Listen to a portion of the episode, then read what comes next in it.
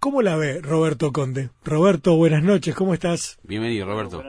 Buenas, noches, ¿cómo están Gustavo Antunes y Gustavo Pérez? Eh, gracias por, por tan cálido saludo. ¿eh? Gracias por recibirnos, Roberto, como siempre. Con muchísimo gusto, con muchísimo gusto. Bueno, eh, estamos en una coyuntura difícil, ¿no? Son 15 años de, de transcurrir un proceso en el cual hemos cambiado el Uruguay. Sin embargo, eh, eh, el otro día decía en un comité de base con unos compañeros allá por Carmelo, Palmira, no me acuerdo dónde andaba, este, ¿cómo es posible que, el Uruguay eh, está reconocido por todas las mediciones internacionales de, de, lo que se quiera medir, ¿no? Calidad democrática, instituciones, educación, conectividad, estabilidad, eh, eh, Estado de Derecho, eh, bueno, el famoso Investment Grade, 15 años de crecimiento, 15 años continuos de, aumento eh, del ingreso real de los hogares, único caso en el mundo, me, aprovecho a señalarlo, ni siquiera Estados Unidos ha logrado esto, etcétera, etcétera. Este, y sin embargo nosotros no tenemos el 50% del apoyo de la gente, tenemos el 40%. Entonces aquí aquí se ha producido un, un cortocircuito entre la realidad y la opinión este, como eso que suele ocurrir entre la temperatura y la sensación térmica, ¿no? Este, ¿Y a qué se debe? Bueno, se debe a, muchas cosas. Primero, la coyuntura internacional está marcando una ofensiva generalizada de, la derecha en el hemisferio occidental. Esto, esto tiene reflejos, no, no, no, no se puede evitar. Y hay países que están estamos peleando por, por, por, sostener, contener esa ofensiva. Eh, claramente aquí eh, Bolivia y Uruguay son los que se van a enfrentar a, a esta situación en el mes de, en el mes de octubre. Eh, pero hay hay un clima de, de de que de que se, se agotó un ciclo, se frustró un ciclo progresista a principios de siglo la derecha está muy ensoberbecida. Yo estoy observando un poco las, las campañas que se están haciendo aquí entre nosotros, en nuestro país.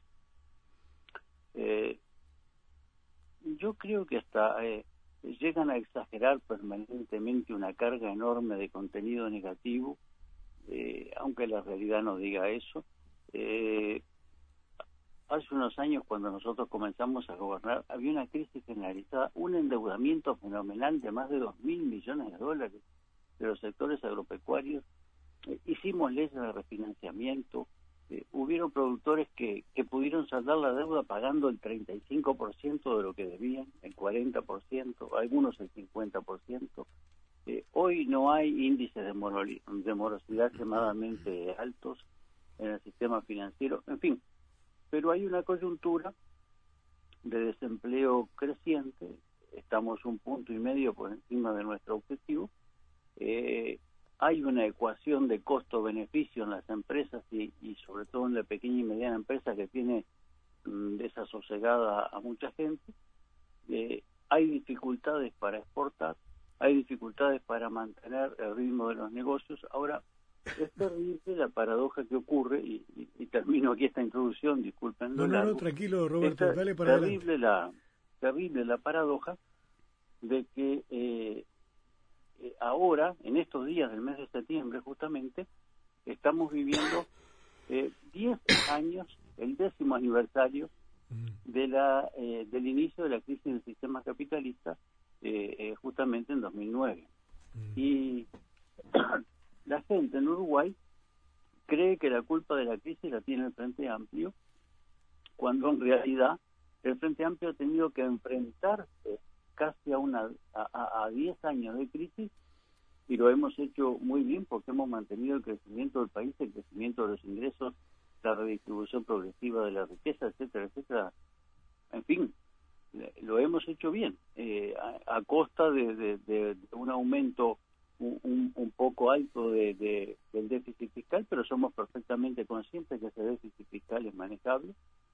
Y, y entonces la gente que, que no comprende que la crisis está en el sistema, eh, que todo el mundo está en crisis, Europa está creciendo al uno y poco por ciento. Brasil está cayendo, Argentina, Brasil está a menos del 1%, Argentina cayendo, Estados Unidos para poder crecer al 3% ha tenido que desatar una guerra comercial en el mundo. Este, Alemania está creciendo al 1%, el motor de capitalismo en Europa. Ahora, la gente no piensa que la crisis está en el sistema, piensa que la culpa la tiene el Frente Amplio. Y entonces corta camino por lo fácil, por la coyuntura, por la reflexión eh, más eh, más inmediata, eh, o por reacciones más intuitivas. Y esto tiene una explicación, y es falta de rigor político, de pedagogía política, de lucha ideológica de Frente Amplio que no ha sabido defender, a mi juicio, su posición. Claro, escuchándote, nos remitimos al comienzo, ¿no? Con, todas estas bondades y logros a nivel político, daría la, impresión que el Frente Amplio la única duda sería por cuántos puntos tendría que ganar y no si va a ganar o no. Y en ese sentido se, llega a, debatir incluso ideas que son fundamentales y quizás sobre las cuales no habría que debatir. Eh, ¿Eso marca un, un punto de, de, inflexión muy grande o todavía en estos en estos eh, en estos cuarenta y poco de días, ¿no? 45 días para para octubre ¿Qué te parece? Eh, ¿Cuál es la clave de, de por allí? Lo dijo Graciela Villar, la, madre de todas las batallas. Gustavo, muy modestamente, ¿no? Este, no, no, no, no, pretendo dar este, eh, directrices de nada, pero me parece que al Frente Amplio le falta un, un, un, factor más en su campaña. Yo lo estoy haciendo en, en, en, lo que me toca, pero ¿qué es lo siguiente? Eh, estamos eh, permanentemente defendiendo lo que hemos hecho durante 15 años y con razón. Y tratando de contestar los argumentos falsos de la derecha. Por ejemplo, lo del viento de cola, que todos sabemos que es mentira, que sopló los primeros cuatro años, pero como acabo de decir, llevamos 10 años de crisis de capitalismo y la venimos enfrentando nosotros. Mientras que, por otro lado, la gente cree que la salida es votar a la derecha, cuando la derecha es la que está identificada con los programas que generan la crisis del capital y del capitalismo. Eh, eh, eh, decía el otro día yo Nueva Palmira, es como que la gente eligiera curarse una quemadura con agua caliente. ¿Y por qué lo hacen? Porque al frente le está faltando energía para explicar lo que está pasando en el mundo y lo que está pasando en el sistema. Estamos dejando muy de una manera muy fácil, a mi modo de ver, que la gente crea que la derecha es la solución. ¿Por qué?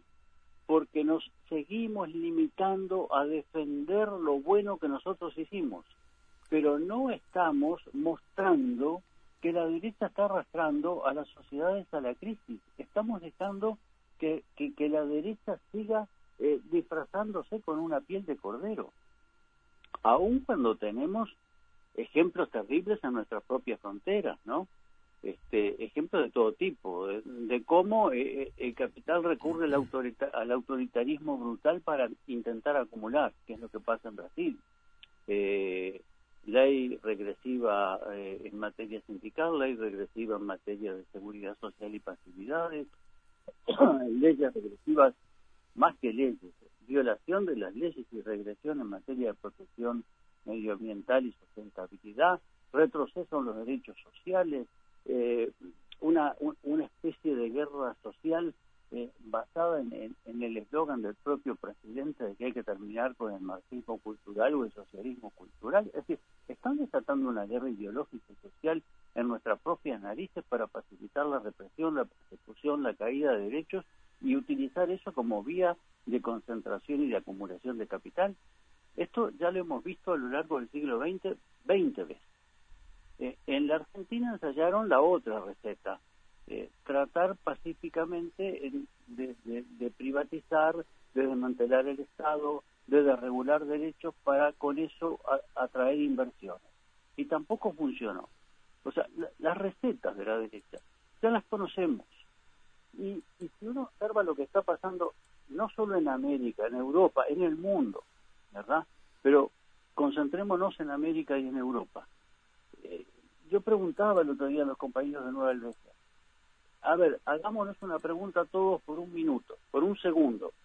¿Qué tiene la derecha para ofrecer en nuestro país? hagámonos esta pregunta e intentemos contestarla. Y lo que te surge es como una cosa en blanco en la cabeza.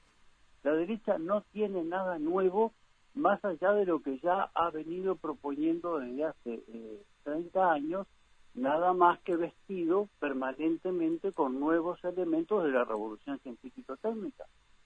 Pero eh, agregándole ciencia y tecnología a los viejos males, no se soluciona la ecuación social del capitalismo, es que acumula, acumula, acumula, concentra, concentra, concentra y desata contradicciones sociales que no puede resolver.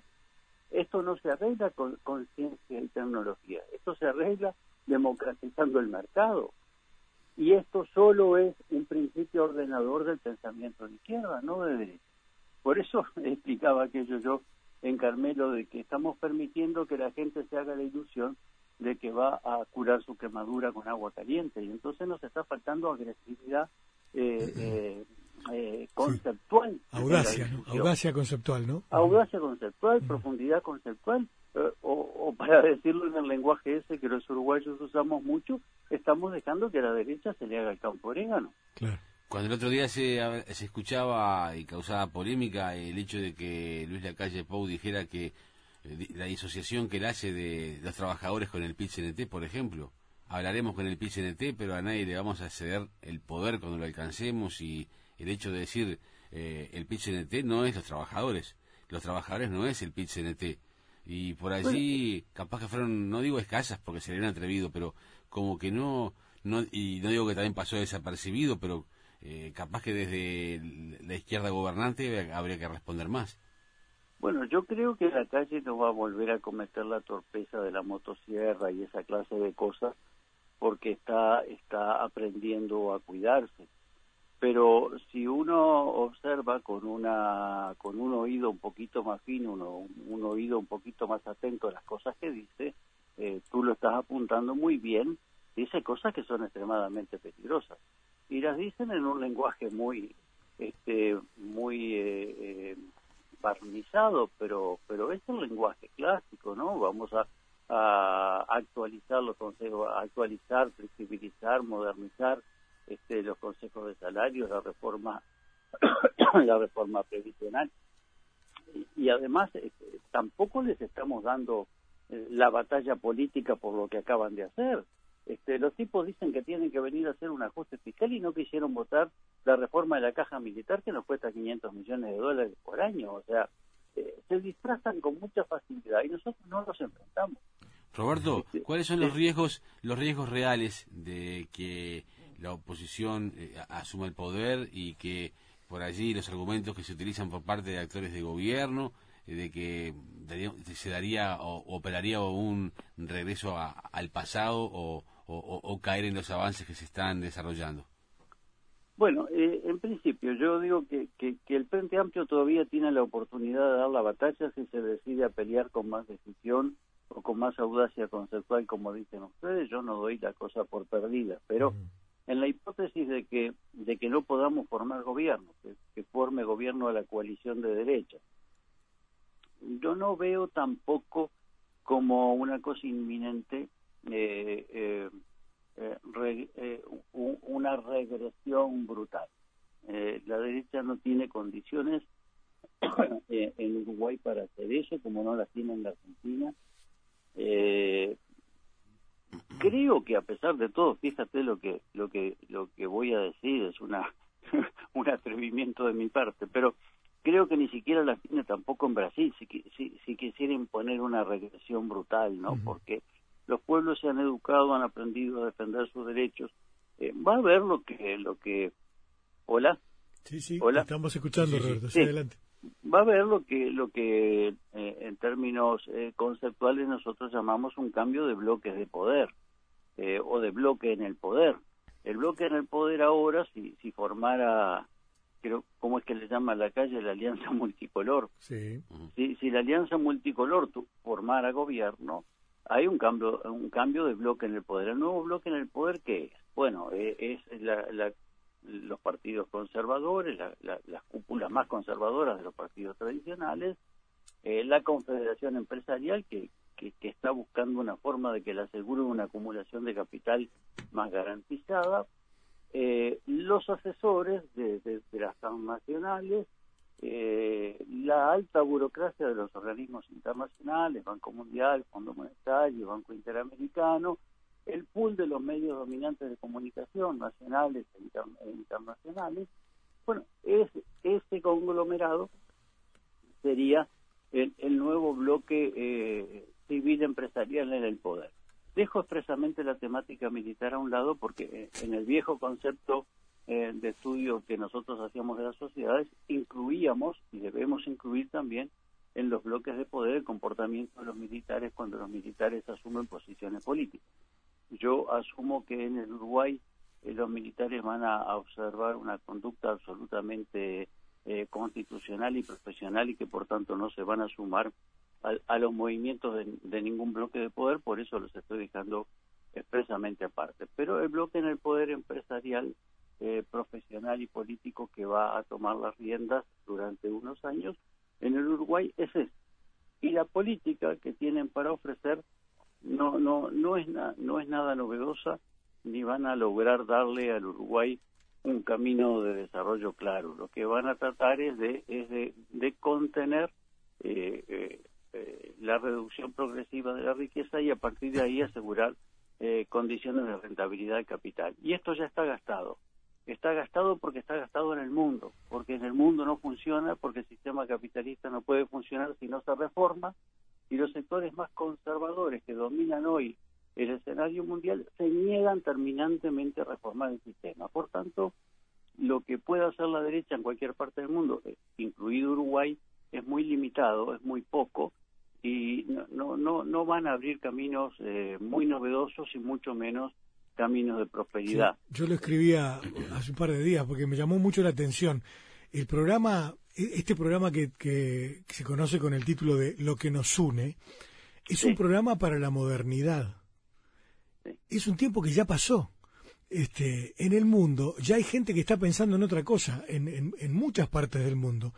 Le, llaman poscapitalismo, transhumanismo, le llaman de un montón de maneras, pero hay un montón de gente pensando en una superación de este modelo que hemos conocido hasta este momento. Pero claro, en Uruguay llega, todas esas cosas demoran en llegar.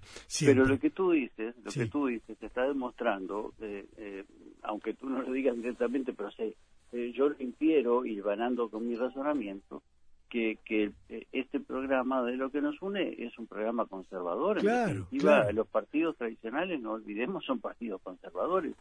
Y en América del Sur, en América Latina, pero en América del Sur, todavía están mamando de las recetas neoliberales de la década del 80 y del 90. Eh, por eso no tienen, no tienen una salida para el país. Ahora, yo descarto de que vaya a haber cualquier tipo de, desborde institucional o, autoritario, no, no, descarto por completo eso. Lo que creo que va a haber una lucha social muy tensa, este, que lo que se va a reeditar en Uruguay es un nuevo capítulo de una derecha que no tiene nada que ofrecer y en todo caso la izquierda tendrá que ver cómo, eh, si no puede formar gobierno ahora, genera las condiciones necesarias para retomar el proceso de acumulación social. Ahora, no vamos a retomar el proceso de acumulación social si seguimos perdiendo terreno en el campo de la pedagogía política, de la lucha cultural y de la lucha ideológica. A mí me espanta, lo planteé en la campaña de 2016, en la campaña por la presidencia del Frente, ¿no? Lo planteé en todos lados donde fui. A mí me espanta la renuncia que el Frente Amplio hace a la lucha ideológica. Sin ideología uno no puede defender los principios, eh, no puede defender los sueños de los que tanto se habla, no puede defender ninguna utopía y mucho menos puede hacer pedagogía política. No hay pedagogía política sin ideología y por tanto no hay disputa por la conciencia social. ¿Cuál es la, el, el fin de la balanza? Es decir, ¿cuán, las claves para eh, que todo empiece a, a surgir de, a poco, a veces en la, calle se escucha que no hay clima de elecciones todavía, o que el aparato de desarrollo publicitario o comunicacional no, no comenzó de, lleno, o estrategias para entender el clima electoral. ¿Cuál es la clave? ¿El mano a mano con la gente eh, eh, sigue siendo lo más importante, Roberto? bueno, no alcanza, ¿no? Nosotros estamos saliendo a caminar, pero no alcanza. Eh, en el mensaje de, y esto yo no digo que lo tenga que hacer Daniel, porque Daniel tiene que asumir también un rol de estadista, no podemos cargarle a él todo el peso de la campaña, pero los cabezas de lista eh, tienen que poner, eh, en este caso ponemos, porque yo me siento muy honrado de, encabezar la lista 567 del Partido por la Victoria del Pueblo, este, eh, tenemos que poner un poquito más de, de calor, diría, arrimarle brazos, arrimarle un poco de fuego a esta campaña, porque así como va, reitero, estamos dejando que la derecha ilusione a la gente con cosas que no tiene para dar. Sí, es curioso el, mecanismo, ¿no? Eh, yo comentaba anoche o antenoche acá en el programa que el, el, clima anímico es como el que había en Argentina en, en 2015. Son todos chorros, son todos este, uno se, se, robaron todo, este, hicieron cualquier macana, este, que se vayan, que se vayan todos. Y así llegó Macri a la presidencia de la República Argentina. Yo sé que no se puede trasladar mecánicamente, pero da la impresión de que hay un, un ambiente así, ¿no? Sí, no es tan exagerado, pero incluso sigo insistiendo en esto. Eh, cuando voy a los comités de base hago siempre el mismo ejercicio ya eh, los compañeros si están escuchando algunos de ellos se van a reír claro. se van a reír. Les pregunto ustedes saben en estos 15 años que llevamos de gobierno cuántas hectáreas eh, entregamos a través del Instituto Nacional de Colonización hago siempre la misma pregunta como si fuera un tribunal de examen. Sí sí. Este en el en el 95% de los casos nadie me sabe contestar. Y son más de 100.000 hectáreas, ¿no? Andamos en 104.000 o 105.000. Entonces, eh, cosa que nunca había ocurrido desde la primera década de fundación del instituto, por ejemplo, ¿no? Entonces, eh, no estamos dando la pelea con todas las energías que tenemos que darla. Eh, hay que tratar de cambiar ese clima en los próximos 45 días. Sí, ayer, digo, yo incluso advertía, ¿no? En base a la última encuesta de Factum, Hoy se ve un poquitito también la de cifra, aunque la cifra parece más enganchada con el Partido Nacional, pero de todas maneras muestra como que hay, como que hay un clic, como que la gente ha empezado a reflexionar, da la impresión, ¿no? Sí, pero la este gente no va a reflexionar si no le mostramos que la derecha no tiene caminos, que lo que tiene es más de lo mismo, ¿no? De lo mismo que ya ha hecho. A ver, eh, hay todavía, hay tenemos todavía eh, la la prueba del 9 para, para convencer a la gente. hay una reserva de fuerza todavía. No, no, pero hay argumentos, lo que pasa es que no los estamos usando con fuerza y con claridad. Eh, fíjate, la derecha sostiene que, el Frente Amplio es el que, el que ha fracasado, que tiene la culpa de la crisis, que ha malversado y que esto lo ha hecho por razones ideológicas, por, por redistribuir la riqueza eh, fuera de las posibilidades del mercado, por, por desatar políticas sociales voluntaristas, por, o por decirlo en el lenguaje ordinario que a veces la propia derecha usa, es decir, eh, por repartir la plata con los pobres, ¿no? Este, han dicho cosas peores, yo no las quiero decir al aire por, por respeto a la ciudadanía, pero han dicho cosas peores. Bueno, y que la culpa la tiene el Frente Amplio por eso. Muy bien. Acá, en las narices. En la República Argentina tenemos una brutal crisis del sistema capitalista generada por un gobierno de derecha que tenía el mismo programa que tienen Talvi y la calle. Entonces, ¿quién tiene la culpa de la crisis? Eh, eh, ¿La ideología progresista del Frente Amplio o el neoliberalismo que no tiene salida para la gente y para los pueblos? Y, y, y además con el agravante de que cada vez que las crisis estallan, son retrocesos, a veces de una década entera, como lo que está ocurriendo en Argentina ahora, que ya tienen de nuevo 14 millones de pobres en 41 millones de habitantes. ¿no? Bueno, tenemos la prueba de las cosas aquí en nuestras propias narices.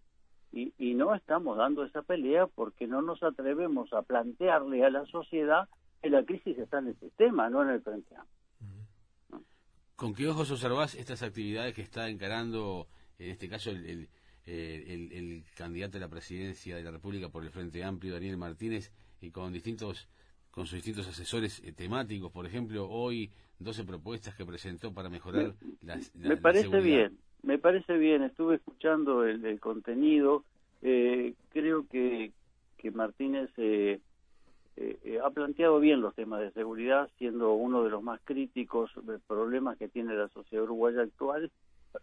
Martínez lo está planteando bien, con una visión este, que combina con un buen equilibrio las funciones propias de la seguridad del Estado, es decir, la policía y todos los agentes de, que deben de asumir las tareas de seguridad del Estado, con eh, ese programa Mi Barrio que va a las raíces sociales de base territorial de generación del delito. ¿no? Lo están planteando bien, yo espero que, que la sociedad lo vaya comprendiendo porque creo que ante un tema tan difícil, eh, los planteos que está haciendo Martínez están bien. Y sobre el cual este, se han tejido distintas este, posiciones, ¿no? Como un fantasma sobre el cual no se puede eh, derrotar el tema de seguridad, siempre utilizado por, dicen los analistas, por las derechas.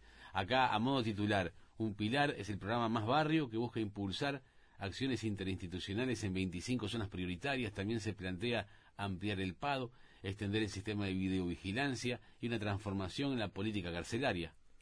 Por eso digo, eh, me parece que está equilibrada eh, eh, el énfasis en que hay que mejorar todas las funciones de seguridad del Estado y al mismo tiempo mejorar la presencia integral del Estado para hacer el trabajo de construcción y de integración social. Está planteado con un buen equilibrio y con, y con buena eh, y, con buena claridad y grado de compromiso. Yo espero que la gente pueda comprender eso. Es, eh, a mí me, me, satisfizo la, la forma en que Martínez y su equipo están planteando eso eh, en estos momentos.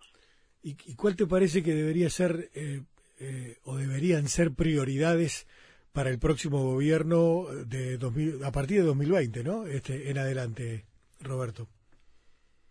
Bueno, eh, el, Frente Amplio eh, no terminó de saldar eh, el debate sobre los límites con que nos hemos encontrado, que es la otra cara de la misma moneda de lo que venimos hablando. Así como no hemos discutido los límites de CISPA para decirle a la gente, mire, la derecha no es el camino, este, usted va a, a, tropezar dos veces con la misma piedra, no lo haga. Eh, tampoco hemos discutido para nosotros mismos este, eh, los límites con que nos encontramos, porque claramente ha habido un, enlentecimiento en la marcha de la aplicación de nuestro programa. Eh, tenemos un debate sobre la profundización del programa que no está debidamente dado, pero a mí me parece que eh, hay tres o cuatro elementos sustanciales en los que tenemos que insistir mucho. Eh, obviamente la, la, la, pelea mm, de los países para ocupar un lugar en el mundo está centrada, sigue centrada en el conocimiento. Ahora, eh, es brutal la forma en que el conocimiento se maneja en el mundo como una herramienta eh, comercial y política y, y, ya ha dejado hace décadas el conocimiento de ser una cuestión cultural y científica de la humanidad. No, no, es un arma formidable de, de carácter comercial y, y, político. Por tanto, es, es, una guerra por el conocimiento. Nosotros tenemos muchas posibilidades de progresar. Hay que poner el centro de todo ahí, en el conocimiento, en el trabajo. Y yo siempre digo que el Frente Amplio ha olvidado una herramienta importante que teníamos a nuestro alcance en una sociedad como la uruguaya, que es la economía social este, seguimos esperando que cuando los trabajadores no tienen, no tienen trabajo, venga un inversor, no se sabe de dónde, de algún lado, y por obra y gracia de, no sé, de la generosidad del inversor o sus cálculos de ganancia, le dé trabajo a los trabajadores.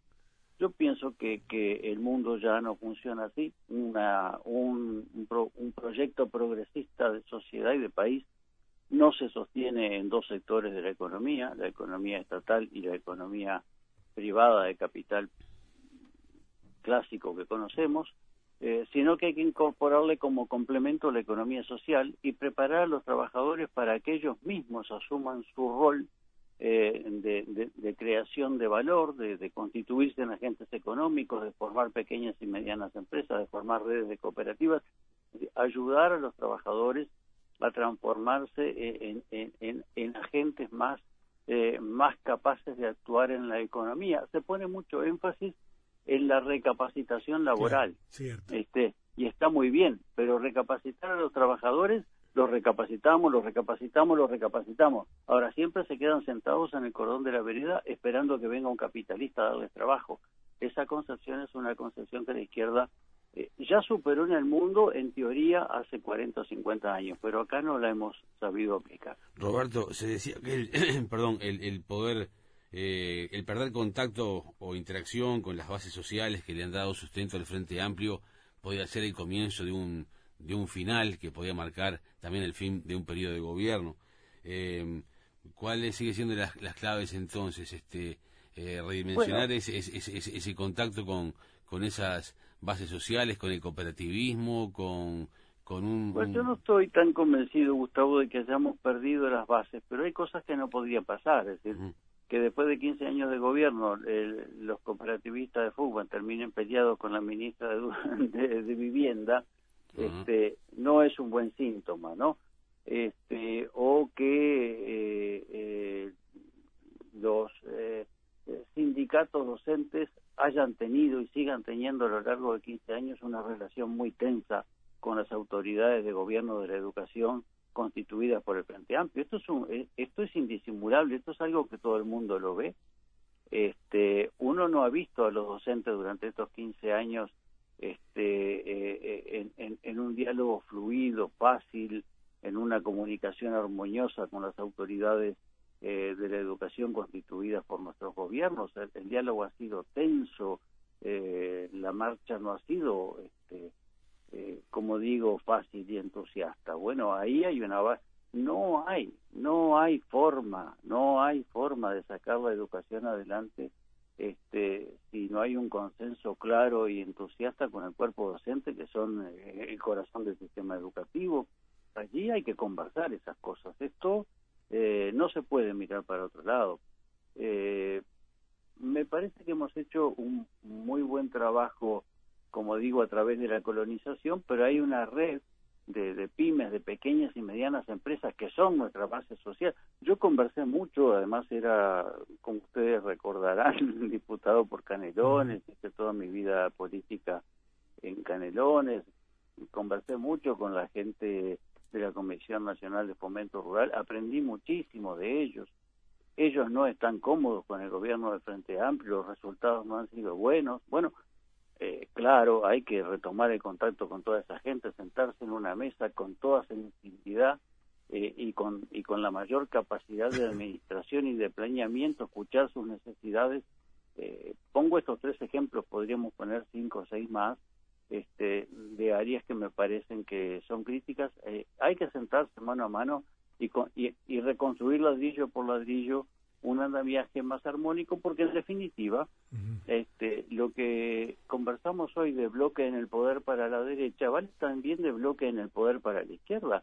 Cuando el progresismo forma gobierno, ¿con quién lo forma? Forma con el pueblo. ¿verdad?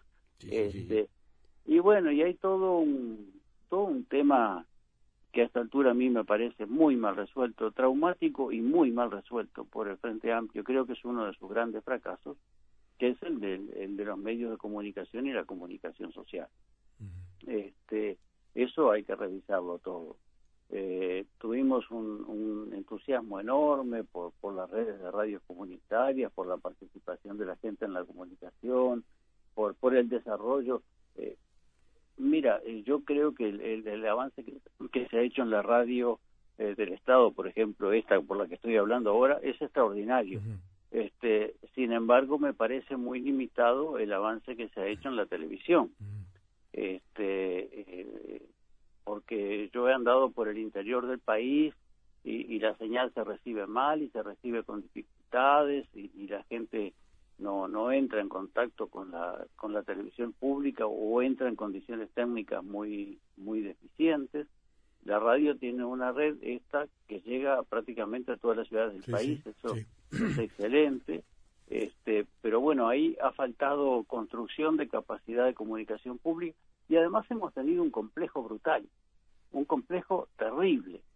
Este ni siquiera usamos los medios de comunicación pública para decir lo que el gobierno ha hecho por miedo a que nos digan que estamos haciendo propaganda a, favor del gobierno. Quien administra un país lo administra y por tanto tiene el derecho a mostrarle a su pueblo lo que hace con la administración del país. hay que hacerlo sin complejo, no lo hemos eh, podido hacer porque, bueno, creo que nos hemos manejado eh, sin claridad, sin fuerza en eso. Y por el otro lado, eh, también se han constituido eh, eh conglomerados comunicacionales a los cuales no les pedimos que dispongan del tiempo necesario porque la ley de comunicación que hicimos fue una ley, tuvimos más de 10 años para hacer una ley de comunicación social y la que hicimos fue extremadamente confusa, débil, eh, por falta de consenso interno y de decisión. Bueno, eh, habrá que manejar esas cosas, habrá que ir mejorando todo eso. Sí. Pero aparte eh, ahora los medios cambian muchísimo porque ya no son lo que eran. Este, hay otras otras realidades también que hay que empezar a enfrentar también de otra manera. Y ahora Sí, hay, ahora hay otras realidades. El Frente Amplio como fuerza política se está ayornando bien con eso, pero no es suficiente. A mí me parece que el movimiento del Frente Amplio en las redes es muy es muy lento todavía, ¿no? Este, esto esto que decía de este ejemplo que ponía de, de los logros que hemos obtenido, este, tendrían que estar muchísimo más difundidos, tendrían que estar difundidos por por medios audiovisuales donde uno mirara eh, no no hay eh, yo en el 2016 estuve preguntando no hay archivo de imagen de lo que el Frente Amplio ha construido en el Uruguay en 15 años porque no nos olvidemos que hay gente que hay gente que va a votar ahora que que que cuando nosotros llegamos a, al gobierno en 2005 y encontramos el país como lo encontramos estaba en la escuela ¿verdad? Sí, claro. Y ahora van a votar. No te olvides, Roberto, no te olvides, Roberto, que, por ejemplo, archivo presidencia, la, tiene que haber. la este. Oficina de Planeamiento y Presupuesto, que está recorriendo el país con sus obras, con su eh, hacer y con su apoyo e, económico y, también de, cabeza y de diseño, eh, bueno, eh, tiene su costo de que se, le ha reclamado. ¿Por qué hace tanto tanta tanta publicidad? ¿Eso es campaña electoral? Se ha dicho por parte de la oposición. No, a mí me parece muy bien lo que la Oficina de Planeamiento y Presupuesto hace porque eh, además son leyes que votamos nosotros, ¿no? Pero incluso las reformas necesarias para darle los apoyos a las intendencias, a todas las intendencias de la manera que se le da. Yo, recuerdo haber tratado ese tema cuando tuve 10 años en la Comisión de Presupuestos. Está muy bien lo que hace la... Yo me refiero al Frente Amplio, la fuerza política. No tiene, la fuerza política no tiene una historia política eh, eh, eh, en medios audiovisuales de sus 15 años de gobierno. Ahora entendí, sí, ahora entendí. De sus 15 años de gobierno. El Frente Amplio tiene que salir ahora a recorrer el país y, no puede mostrarle imágenes a la gente de lo que es. No es que no las haya, es que no se han recopilado, no se han editado como corresponde, no se han facilitado para que el público pueda disponer de ellas. Claro, lo que era este país hace 15 años y lo que es hoy. Este, bueno, sí, por ejemplo. Y, no lo ves, no lo ves porque nosotros no lo hicimos. claro. Los eslóganes eh, resumen mucha cosa, ¿no? Cuando se dice em, y cuando se muestra eh, la frase de no perder lo bueno y hacerlo mejor, ¿no? Bueno, eh, como eslogan de campaña, eh, es un eslogan extremadamente sincero. Yo no nunca vi a alguien que gane las elecciones diciendo que lo que ha hecho lo tiene que hacer mejor. Pero bueno, en todo caso es una lección de sinceridad que, que, que, Frente Amplio le está dando al pueblo uruguayo, que esperemos que nuestro pueblo también la valore. ¿no? Y es muy válido querer superarse a uno mismo en ese caso. Y sí, sí, sí, esperemos, que, lo, esperemos que lo valoren. Es sorprendente nuestra sinceridad, pero esperemos que la gente lo valore. Claro. Roberto, gracias por este rato esta noche de vuelta. Eh, si te parece, nos mantenemos en contacto y nos van avisando de las cosas de la 567 y demás, ¿te parece? Y la próxima puede ser en el estudio, Roberto. Muy bien, les mando les mando un fuerte abrazo a ustedes Y, a toda la audiencia. ¿eh? Igualmente, un abrazo para Hasta muy pronto, Roberto. El candidato al Senado de la República por la lista 567 del Partido por la Victoria del Pueblo, Roberto Conte. Última pausa y venimos para despedirnos. Visión nocturna. No podemos cambiar el pasado, pero debemos hacer otro futuro.